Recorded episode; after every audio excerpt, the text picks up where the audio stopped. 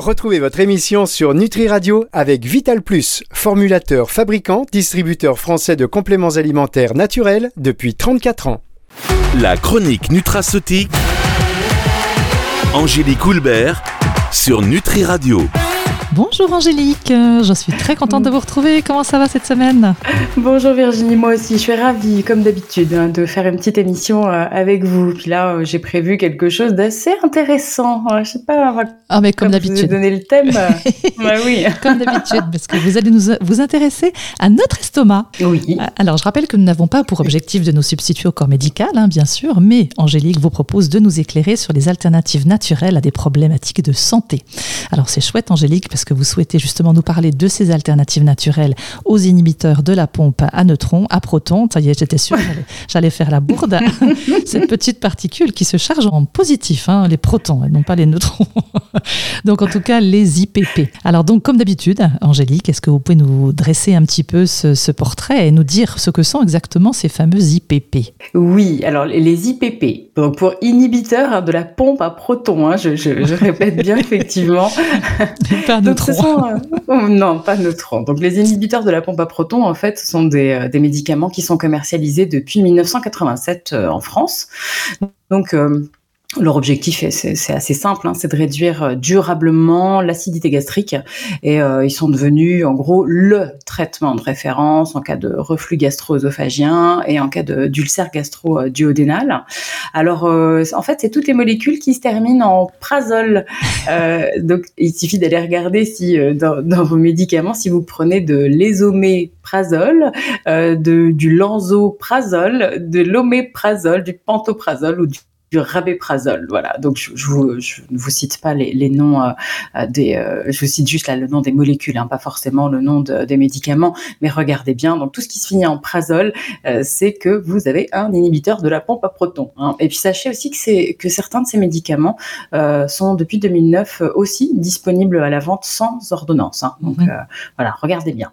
Alors Angélique, justement, est-ce qu'on sait finalement combien de personnes prennent ces médicaments? Parce que là, vous donnez mhm. la molécule en l'occurrence, mais euh, donc il y a des noms pour lesquels on ne sait pas forcément euh, ce qu'il y a, comme l'inipompe par exemple, qui est le pantoprazole. Sous ces noms-là, euh, il y a des gens qui prennent ces médicaments. Est-ce qu'on sait aujourd'hui combien il y en a? Alors en 2019, les derniers chiffres que j'ai, 16 millions de patients étaient traités par IPP en France. C'est énorme, hein. mhm. ça, fait deux, une, une des classes de médicaments les plus prescrites, alors que leur usage n'est pas forcément fondé, enfin ne serait fondé que, euh, enfin n'est pas fondé dans plus de la moitié des cas.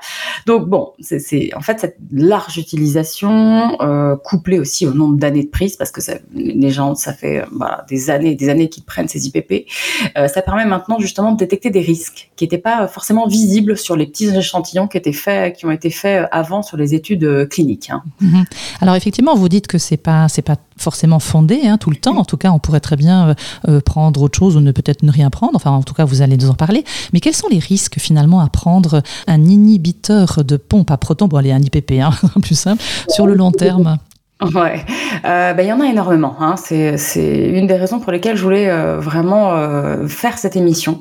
En fait, il faut comprendre que quand vous empêchez la sécrétion d'acide par l'estomac, forcément, il y a des effets secondaires néfastes sur le long terme parce que ça va interférer avec l'assimilation de certains micronutriments.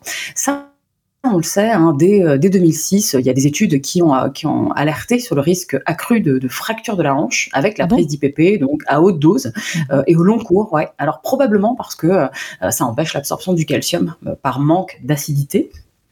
Et il faut savoir aussi que ces médicaments, donc il y a, d'autres médicaments qui font ça aussi. on a aussi des antihistaminiques de type H2.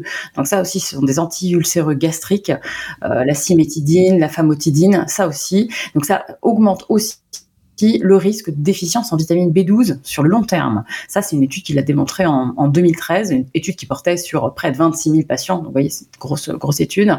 Donc, notamment chez ceux qui prenaient des IPP pendant au moins deux ans. Et, euh, ce risque-là, évidemment, augmentait avec, euh, la, dose journalière. Quoi.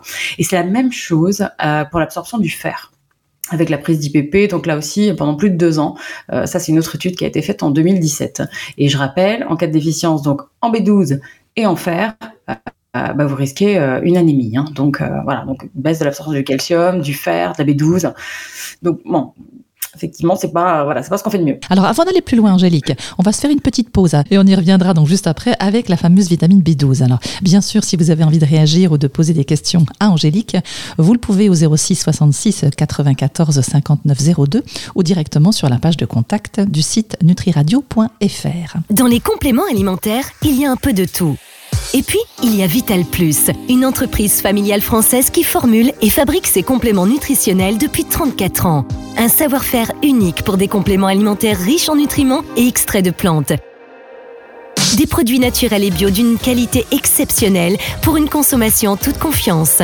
Vital Plus, votre bien-être mérite le meilleur. Disponible en pharmacie, magasin bio et diététique. La chronique nutraceutique. Angélique Houlbert sur Nutri Radio. Nous retrouvons Angélique sur Nutri Radio, la radio qui nourrit le corps et l'esprit. Nous parlons des alternatives naturelles aux inhibiteurs de la pompe à protons, les IPP. Et juste avant la pause, vous parliez du problème d'un déficit en vitamine B12, Angélique. Est-ce qu'une carence en B12 peut aussi augmenter les troubles nerveux, par exemple? Ah ouais, oui, oui, oui, ça. Et ce lien, il a d'ailleurs été confirmé cette année, donc en 2023 euh, lors d'une grande étude, hein, de, une grande étude de cohorte qui, portait sur plus de 5700 participants de plus de 45 ans. On, appelle cette étude ARIC, A-R-I-C, pour Atherosclerosis Risk in Communities. Euh, et effectivement, cette, cette, cette étude de cohorte a clairement alerté sur le risque de démence à long terme. En fait, ceux qui ont utilisé des IPP pendant plus de 4 ans euh, présentaient euh, effectivement un risque 33% plus élevé quoi, de développer euh, une démence. Mm-hmm. donc voilà, ça c'est important de, de, le préciser. Mais les IPP étaient bien utilisés pendant plus de 4 ans, on est bien d'accord. Oui, oui, oui, puis on rappelle quand même que la vitamine B12, elle, agit sur le cerveau, le système nerveux central et mm l'épinière, donc elle est quand même importante. Hein. Exactement. Alors je sais aussi que depuis 2015, les recherches se sont accélérées et que ces médicaments sont aussi en cause au niveau euh, cardiovasculaire et au niveau rénal. Est-ce que vous confirmez euh, cette information Ah oui, oui, oui, effectivement. Ouais. Euh, ça, c'est les, les, algorithmes de, de pharmacovigilance permettent en effet de mieux répertorier les cas. Hein, ça, c'est l'intelligence artificielle nous aide parfois, c'est pas mal dans ces mhm. cas-là. Hein. donc, euh, en 2015, effectivement, dans la revue, dans une revue célèbre qui s'appelle PLOS ONE, euh, il y a une étude qui a analysé les données de 2,9 euh, millions de personnes. Donc aussi, voilà, une grosse, grosse. et ça, il n'y a que l'intelligence artificielle qui permet de faire ça. et justement, ça a fait état, ouais, d'un impact négatif sur la fonction vasculaire, un risque plus élevé d'infarctus du myocarde et risque plus élevé de mortalité cardiovasculaire. Donc ça, euh, euh, l'année suivante, en 2016, il y a aussi une grande étude observationnelle qui portait sur plus de 260 000 patients euh, pendant 6 à 14 ans, qui a aussi indiqué que la prise d'IPP était associée à une augmentation de 20 à 50% du risque de développer une insuffisance rénale chronique.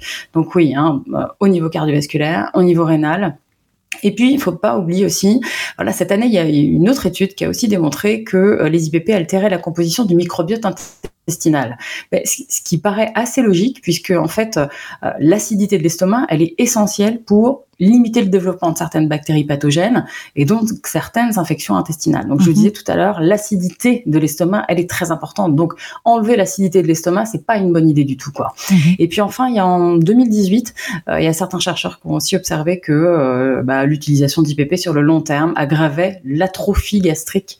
Donc ça, c'est en particulier chez les personnes qui étaient atteintes, de, qui étaient infectées par une bactérie qu'on appelle Helicobacter pylori et donc euh, voilà avec un risque accru de, cancer de l'estomac et voilà ce risque était multiplié par 2,4 hein, pour euh, de, d'atrophie gastrique pour ceux qui les qui avaient pris les IPP pendant plus de 3 ans et bah forcément plus euh, enfin ce risque augmentait avec avec la durée de prise quoi. Mhm. Alors il semblerait également qu'en 2020 les IPP ont été réévalués par la commission de la transparence à la demande de la direction de la sécurité sociale. Vous validez ça?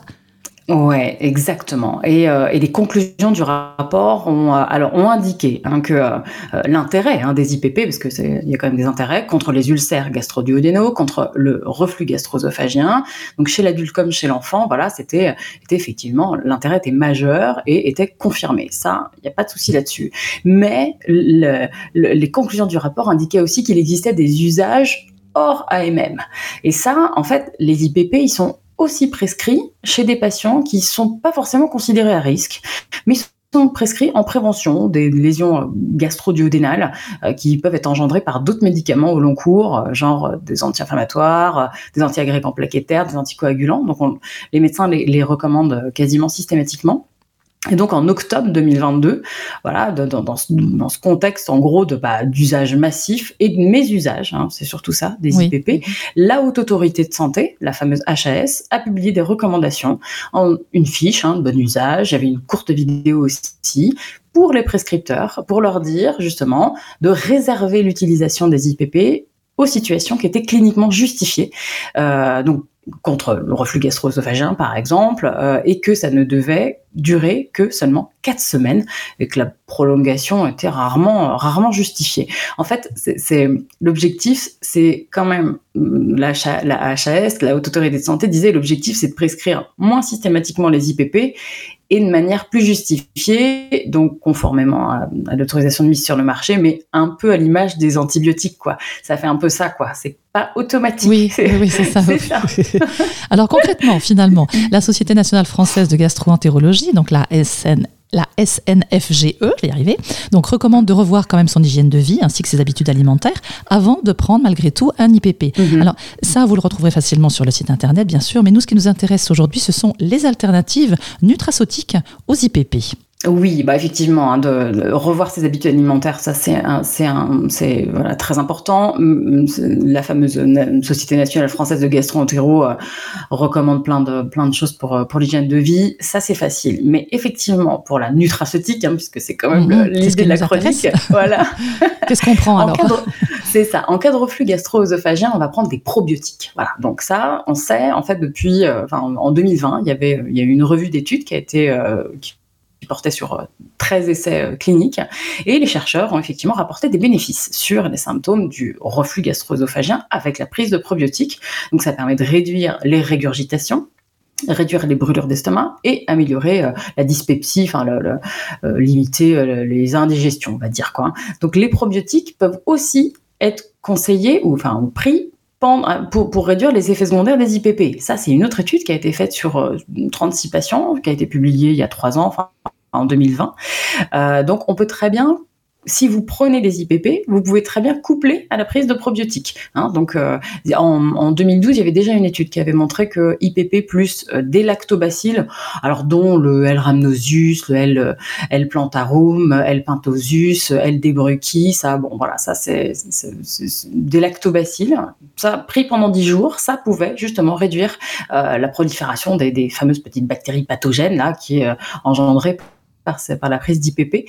Donc, euh, permettait de baisser aussi euh, certains entérocoques, certains coliformes, certaines moisissures, certaines levures. Donc, n'hésitez pas à coupler les deux euh, si vous prenez un IPP là. Et, surtout, euh, essayer de rajouter de la N-acétylcystéine. En fait, la N-acétylcystéine, elle a des effets assez reconnus sur les biofilms bactériens aussi. Donc voilà, ça vaut le coup de coupler, si vous prenez des IPP, avec prenez des probiotiques, donc des lactobacilles et de la N-acétylcystéine. Et puis pour euh, donc voilà pour euh, éviter ce, fameux euh, RGO, ce reflux gastro-œsophagien, moi je conseille très facilement le psyllium. Psyllium, vous, vous le trouvez vous le trouvez assez facilement en magasin bio, euh, puisque euh, donc ça en 2018, il y a une étude qui a montré que la prise de 15 grammes par jour de psyllium pendant 10 jours, donc euh, chez une, trentaine de patients qui souffraient de reflux gastro-œsophagien, permettait de réduire les symptômes, voilà, baisser la, fréquence des brûlures d'estomac, des reflux acides et probablement on pense que ça, ça permet d'augmenter la pression au niveau du sphincter inférieur de l'œsophage. Donc voilà, il n'y a plus rien qui remonte quoi. Hein. Mhm. Euh, et, et, la même année, même chose, ça a été fait sur 130 patients euh, avec seulement 5 grammes de psyllium par jour pendant deux mois. Voilà, et, euh, et les chercheurs ont montré que c'était plus efficace que, que la prise d'oméprazole et avec moins de récidives. Ça vaut le coup parce que le psyllium c'est pas cher et ça se trouve assez facilement. C'est une fibre soluble et donc, entre, voilà, je vous conseille entre 5 et 15 grammes par jour pendant voilà, entre 10 jours et 2 mois, comme, comme indiquent les études. Très bien. Alors moi, je voudrais rappeler un tout petit truc quand même. Vous avez parlé des probiotiques. Pour être concrète, euh, on en trouve dans les cornichons et dans la choucroute. voilà, donc ce sont, c'est un bon plat, la choucroute d'hiver. Donc euh, si vous voulez des probiotiques naturels, au-delà du vinaigre de cidre ou des yaourts, il y a aussi la choucroute et les, les cornichons. bon. Exactement. Alors Angélique, on va marquer une nouvelle petite pause et on reviendra juste après pour la suite de cette émission sur les inhibiteurs de la pompe à protons. La chronique nutraceutique Angélique Houlbert sur Nutri Radio. Si vous nous rejoignez, vous êtes sur Nutri Radio, la radio qui nourrit le corps et l'esprit, en compagnie d'Angélique.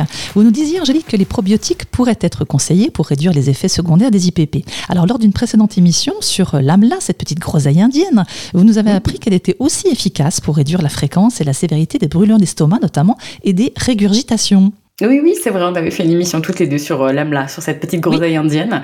Donc euh, oui, effectivement, donc en cas de, reflux gastro-œsophagien chronique, euh, bah, je vous conseille de prendre 500 mg donc d'AMLA deux fois par jour après les repas. et puis ça, vous pouvez le faire pendant quatre semaines sans problème. Et vous pouvez compléter par la prise de deux autres plantes hein, que, que, que j'apprécie particulièrement. premièrement, du gingembre. Un gingembre, puisque de toute façon, il y a une revue d'études qui a été publiée en 2022 qui a conclu que 4 semaines de, supplémentation, donc avec un extrait de gingembre. Euh, il faut prenez-moi des extraits qui sont standardisés en gingérol, euh, donc euh, entre 25 et 30 de gingérol, et ça a montré hein, que ça améliorait significativement les symptômes du reflux gastro-œsophagien. Et puis en plus, on sait, hein, le gingembre il est reconnu pour améliorer la vidange gastrique et donc les dyspepsies. Et puis c'est un, très bon gastroprotecteur, donc notamment en cas en cas d'affection à Helicobacter pylori, c'est gingembre est top dans ces cas-là. Bon, alors comme d'habitude, on écoute Angélique. Et si on veut se refocaliser un petit peu et se remettre dans les oreilles un petit peu l'âme-là, eh bien, on n'hésite pas, on revient sur nutriradio.fr pour retomber dans les archives d'Angélique, donc sur cette super émission, sur cette petite groseille. Alors, il y a la deuxième plante aussi. Hein. je suis sûre que le curcuma, euh, parce qu'il y a aussi celle-ci, hein, elle améliore aussi la digestion. Oui, bah oui, oui c'est vrai. Bah oui, hein? j'en ai donné qu'une, effectivement. Les Indiens utilisent Il y avait deux autres plantes, du gingembre, mais le curcuma, ouais. Mm, mm. Ouais. Alors cette année, c'est vrai qu'il y a une étude qui a été faite sur euh, plus de 200 patients et qui a comparé la prise de, euh, curcumine, euh, donc pris quatre fois par jour. C'était, ce sont des gros dosages, hein, par contre, hein, parce qu'il faut 2 grammes de curcumine par jour. Elle a comparé donc ça à, la prise de 20 mg d'oméprazole, donc chez des patients qui étaient atteints de dyspepsie. Donc ça pendant 28 jours. Et les chercheurs ont conclu que la curcumine et l'oméprazole ont une efficacité comparable, donc pour cette, cette dyspepsie fonctionnelle, avec des mots des estomac euh, récurrent. Alors attention parce que 2 grammes de curcumine c'est pas autorisé en France, mais au moins voilà si vous me faites amla ou gingembre et curcuma, là on est bon. Là là, là je pense que vous devriez euh, naturellement pouvoir euh, venir à bout de vos reflux et de, votre dyspepsie. Alors moi je préfère curcuma et amla au gingembre. Moi j'ai l'impression de manger du savon quand je mange du gingembre. C'est pas vous mais ah. mais bon. Bah écoutez comme ça je vous donne le choix. oui et puis en plus j'ai aussi lu qu'en préparant donc l'émission qu'il y avait la prise de mélatonine qui pouvait réduire le reflux c'est étonnant ça, non? Ah oui, effectivement, ouais, ouais. Ça c'est euh, les résultats d'une étude qui avait été faite euh, sur euh, une trentaine de personnes en 2010 et qui avait montré que la mélatonine, donc prise pendant 4 à 8 semaines, améliore le reflux gastro-œsophagien, donc seul ou en complément de l'oméprazole, et que la mélatonine, elle protège aussi hein, la muqueuse gastro-intestinale contre contre justement les dommages oxydatifs. Donc voilà, ça vaut le coup effectivement de prendre la mélatonine un petit peu plus, ça vous fera mieux dormir le soir. Donc effectivement, ça c'est une, possibilité, surtout si vous avez des reflux gastro-œsophagiens euh, euh, la nuit. Hein, donc, euh. Et puis enfin, moi je conseille au fait souvent, hein, j'allais oublier, notamment quand, quand, les reflux sont chez les femmes enceintes, de prendre du lithotam. Voilà, ça c'est une petite, une petite algue qui est, qui est, qui est riche en, en, carbonate de calcium. Alors il n'y a pas d'études cliniques qui ont été faites sur cette algue, mais on sait que comme elle est riche en carbonate de calcium, elle neutralise en fait les acidités gastriques. Donc un petit peu à l'image des, euh, des médicaments antiacides d'action locale que vous pouvez acheter euh, sans prescription médicale, hein, comme euh, le comme le Gaviscon, ou encore comme le Malox Modestoma ou le Phosphалugel. mais effectivement, avec le lithotam, bah, il n'y a pas d'aluminium avec, hein, alors que dans les deux derniers que je viens de vous citer, il y a de l'aluminium. Donc, donc voilà, ça sans problème, la petite, le, le lithotam est parfait comme ça ponctuellement pour neutraliser certaines acidités gastriques. C'est impeccable, même chez les femmes enceinte chez les enfants. Oui, et puis il y en a, on le connaît depuis très longtemps, hein, le Malox, c'est vrai qu'il est aussi bien en cachet. Regardez bien la composition des différents Malox. Ouais, regardez bien parce que euh, c'est, euh, ils sont pas tous pareils. Donc le Malox Modestoma, celui euh, qui est écrit donc noir sur blanc, il y a de l'aluminium tout simplement dedans, il hein, faut le savoir. Donc Bah, toujours très recommandable. Il y a des solutions plus naturelles, c'est tout. Tout à fait. Pas de pas en prendre, mais comme ça, vous saurez. Parce que souvent, on ne lit pas les étiquettes hein, donc, euh, des, de, ces, de ces médicaments-là. Oui, voilà, sachez juste, regardez bien les, la liste des ingrédients. Mais il y en a déjà moins de, ah, il y en a déjà de moins en moins dans les déodorants, alors c'est pas pour en plus les ingérer non plus. Voilà, c'est pour ça. Voilà, pour ça que je voulais vous alerter là-dessus et que je vous ai donné le, le nom de ces, de, de, ces médicaments, comme ça, vous, voilà, vous le savez, c'est tout. Oui, très bien. Ben voilà, encore de très très bons conseils, en tout cas pour se sentir mieux au cœur de notre corps, hein, et notamment pour améliorer donc le reflux euh, gastro-œsophagien. Euh, Angélique, merci, c'est toujours un plaisir. Merci à vous Virginie. Alors on aura le plaisir de vous entendre la semaine prochaine sur un autre sujet, un actif peu connu, l'inositol, encore un truc sympa, mais il faudra attendre la semaine prochaine. Ah oui, oui, oui, oui. voilà. Alors, si vous avez le souhait de réécouter cette émission, eh bien, vous pouvez bien sûr sur le site nutriradio.fr. Sachez qu'elle sera diffusée dans son intégralité dimanche à 18h sur nutriradio.fr et sur toutes les plateformes de streaming audio. On se dit à la semaine prochaine, Angélique. À la semaine prochaine, Virginie. Merci. Au revoir. Au revoir. La chronique nutraceutique. Angélique Houlbert sur Nutri Radio.